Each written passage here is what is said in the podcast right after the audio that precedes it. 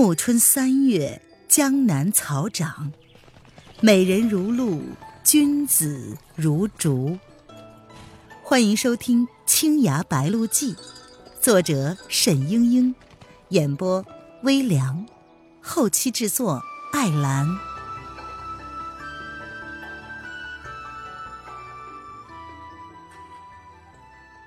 第三十四章，蒋灵谦大婚。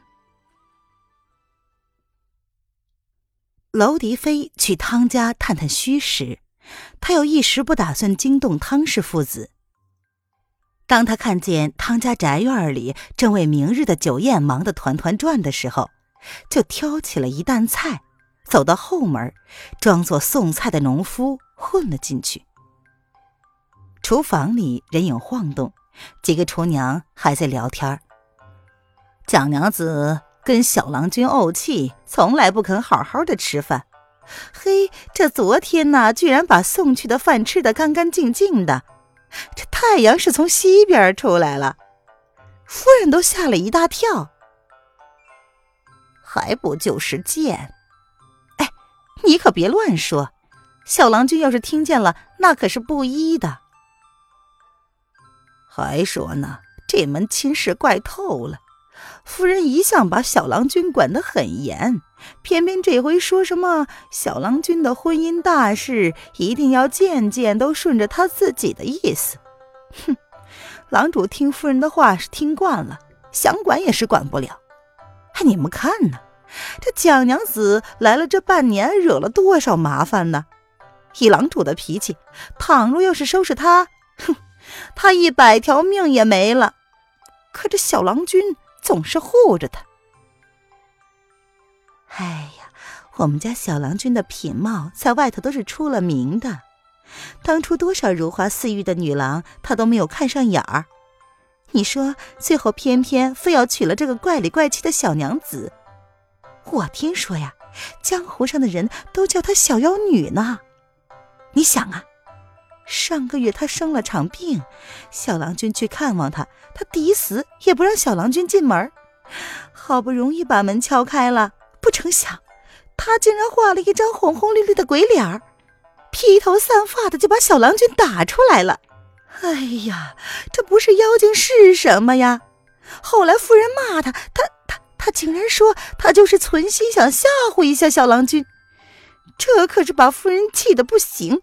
差点就要退婚了，哎，还是小郎君又袒护了他。哎，我只是担心呐，这么一位妖孽进了门，将来我们可就惨了。娄迪飞听了半天，只是觉得不着调，他正盘算着如何先找到蒋灵谦，只听一个厨娘道：“哎呦，今儿可是藕羹，我可不敢去送啊。”上次菊阿姐给他送藕羹，他说不爱喝，一巴掌就掀过来，泼了菊阿姐一脸的油汤。哎呦喂，几乎破了相，我我可不去找死。不管不管，今天轮到你了，你不去谁去呀？厨娘们纷纷嚷道，其中一个又道：“谁说他不爱喝藕羹啊？上一次我冒死送过一碗，他就没说什么，还喝得津津有味呢。”那个厨娘百般的推脱不掉，只好端起食盒去了。娄迪飞悄悄的跟在后面，不知走了多远，到了府邸深处一个幽密的院落，门口居然守了十来个人。厨娘被盘验了半天，才放了行。娄迪飞有些奇怪，蒋灵谦一个心腹，难道被汤家幽禁了？一时之间，他倒不敢轻举妄动，只是悄悄地绕到了后面，发现了一棵极大的桂花树。娄迪飞轻轻一闪，躲开院墙下巡视人的视线，沿着桂树翻入高墙之中，落到了一个九曲回廊的顶上。沿着九曲回廊，到了一间幽静雅致的厢房，只听那个厨娘颤着声音道。蒋娘子，午午饭。一个声音淡淡的道：“你端进来，放在茶几上。厨娘掀开竹帘进去，看见蒋灵谦一袭玄衣立在东窗边，却是头也不曾回。那厨娘匆匆的放下食盒，拔腿就走，简直是如蒙大赦一般。娄迪飞见厨娘走远，正想上前找蒋灵谦理论一番，忽然听到一阵脚步声。娄迪飞急忙闪在廊柱之后，轻身一跃，跳到了梁上，又急着走了几步，落在西窗下一个大花盆的旁边。这里足可藏身。娄迪飞武技既好，这一下子是没有人能够发觉得了的了。来的人是汤姆龙。娄迪飞觉得他比上次相见的时候清简了一些。他没有进蒋灵谦的屋子，只是隔着竹帘说了几句日常问候的话。蒋灵谦懒懒的不回头，有一句没一句的答道。忽然他说：“汤君，听说我的义兄正在这里做客，我想要见他，你能不能帮个忙？”汤慕龙微微一怔，似乎觉得不妥，但是又不敢服了他的意思。只好道：“啊，那么我去请他来。”一会儿，汤慕龙果然带着钱世军进来了。蒋灵谦又道：“汤君，我要和义兄单独的谈谈，请你带了下人们离开。”汤姆龙听了这个，有些生气，却是又没有办法，只好带人走了。娄迪飞看看，十分气闷，心想：这妖女倒是颐指气使，嚣张的不行。却看见钱世俊恭恭敬敬的一道：“哈，妹妹大喜呀。”蒋灵谦冷冷的道：“不必如此，我早不认你做阿兄了。找你来，因为这里没有我信任的人。但是你嘛，你至少还是有求于我的。”钱世俊又惊又喜的道：“ 妹妹总算是愿意把地图给我了。不错，我如今把实话告诉你，地图不在我这里。当初我把它弄丢了，后来委托给一个人替我找回。如今我打算去找那个人，讨回了地图就拿给你。妹妹打算何时去找那个人呢？我很快就会去找他。”蒋灵谦一笑。不过地图不是白给你的，你要答应我一件事。妹妹尽管讲，为兄无有不允。无有不允吗？这可是你说的。那么不管明日婚礼上发生什么事儿，你都要设法帮着我脱身。钱世俊大吃一惊，没有应答。否则地图可就没有了。江林谦冷笑着道：“钱世俊沉吟了一会儿，却是问：‘你怎么知道那个人就一定找到了地图？’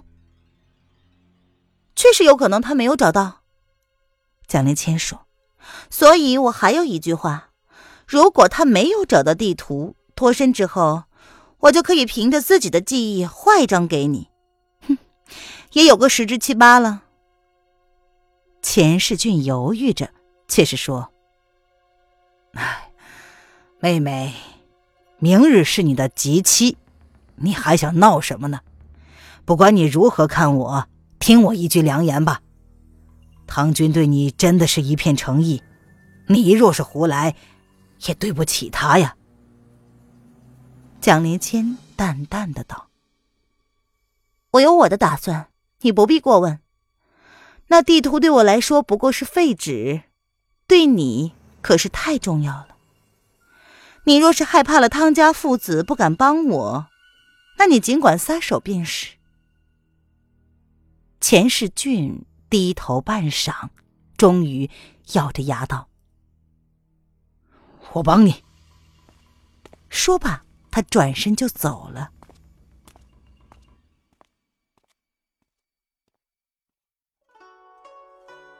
您现在收听的是由微凉演播的《青崖白鹿记》，更多微凉免费小说尽在微凉微信公众号“微凉有爱”。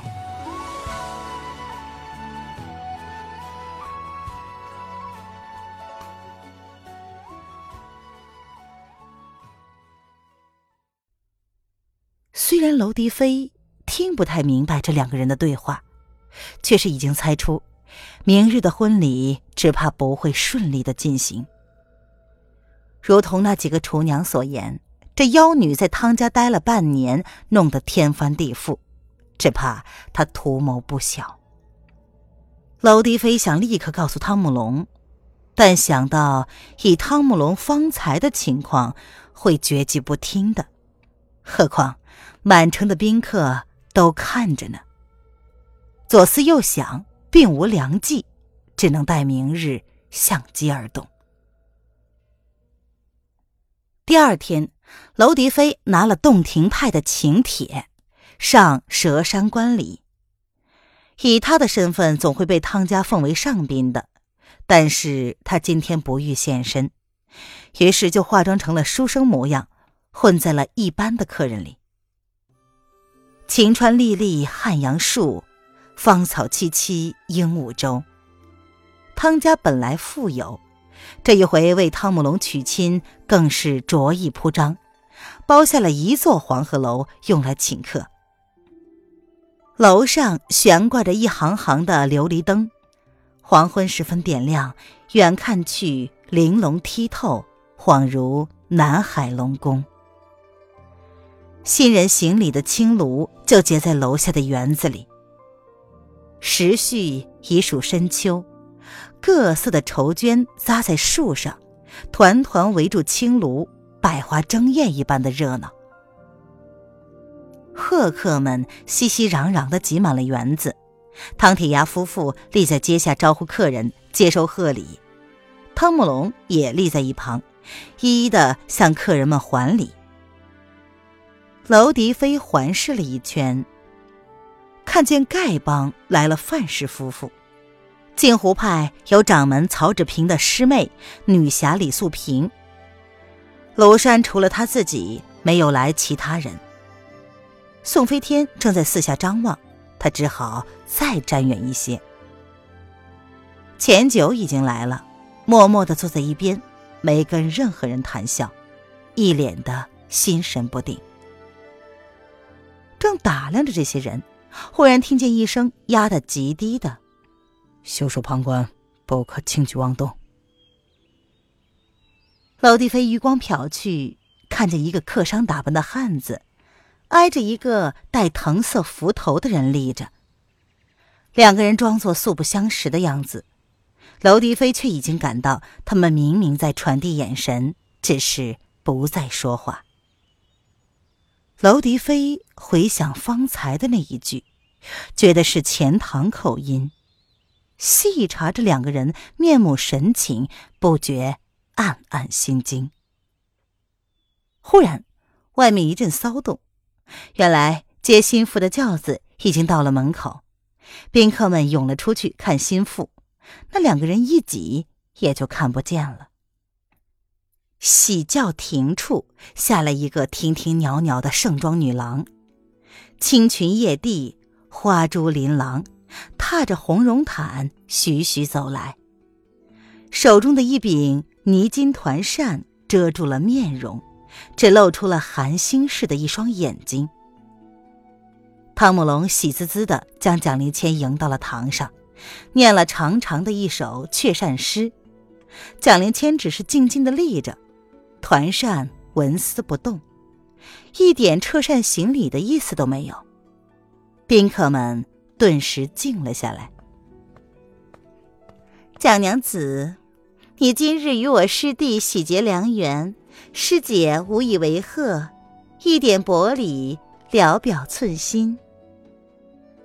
人群之中走出了一个美貌的女子，把一只精致的盒子拖到了蒋灵谦的面前。大家都有认得的，是汤铁牙的女徒弟，独守龙女薛莹莹，也是江湖上的成名人物。盒子里是一只竹箫，样式十分古雅，恐怕是上古名物。薛莹莹笑着说：“我听说蒋娘子雅好音律，善于吹箫，所以特意找来了这件东西。愿你们夫妇二人能效箫使弄玉，做凤管双鸣，尽百年之好。”娘子，且试试这支箫，也让大家一饱耳福，好不好？蒋灵谦一手持扇，一手掂箫，平地里轻轻一跃，众人只见绿云一荡，他就已经坐在了二楼的曲栏上。一会儿，传来了一缕洞箫悠扬的声音，曲调飘渺不定，至清至灵。如清泉飞瀑，又如幽谷落花。楼迪飞听见这曲子，大吃一惊，想起来，这正是衡阳的路上听见沈轩弹过的一首无名曲子。他知道沈轩极爱此曲，每次弹奏总是别有情怀。他以前从来没有听过，还以为是沈轩自作的，没有第二个人会。不料，却是被蒋灵谦吹了出来，而且听他吹的至情至性，还在沈轩的琴曲之上。难道说沈轩是跟他学的？一曲终了，蒋灵谦高坐楼头，自言自语的道：“若得一人琴箫合奏，便不枉此曲了。”薛莹莹盯着他的神色，又是怪异又是紧张。蒋灵谦忽然把竹箫抛了下来，然后向汤姆龙笑道：“郎君，你学了半年的箫了，也来吹一曲助助兴，好吧？”原来汤姆龙本是不会弄这些丝管，自蒋灵谦来到之后，也学着他吹箫。此刻家人有令，岂能不从？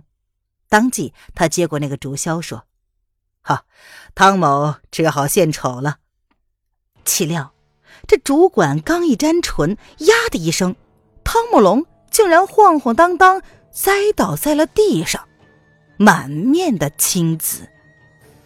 这一下变声不测，薛莹莹腾空而起，向蒋灵谦抓了过来。“好妖女，你竟然敢下毒害人！”蒋灵谦早有防备，轻轻一闪。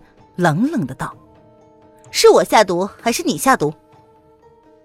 众人看着他袖中一晃，又拿出了一支竹箫，却是斑斑点点，用香妃竹制的。座中知道旧礼的人早已回过味儿来。薛莹莹是汤姆龙的师姐，暗恋这个英俊的小师弟已经有多年，怎奈落花有意，流水无情。眼看汤姆龙要娶别的女孩子了，薛莹莹是又气又急。她号称独守龙女，就想出了这样的法子，想把蒋林谦在婚礼上当场毒死。可是，吹孔上敷的毒药却是被蒋林谦看了出来。他跳到二楼上去，大家都没有看出来他掉了包。其实他吹的是自己的箫。薛莹莹暗施毒计，被当场拆穿。可是众人想到，蒋灵谦明明知道箫上有毒，还拿给了未婚夫吹，这份心肠也真是令人胆寒。亲爱的听众朋友，本集播讲完毕，感谢您的收听。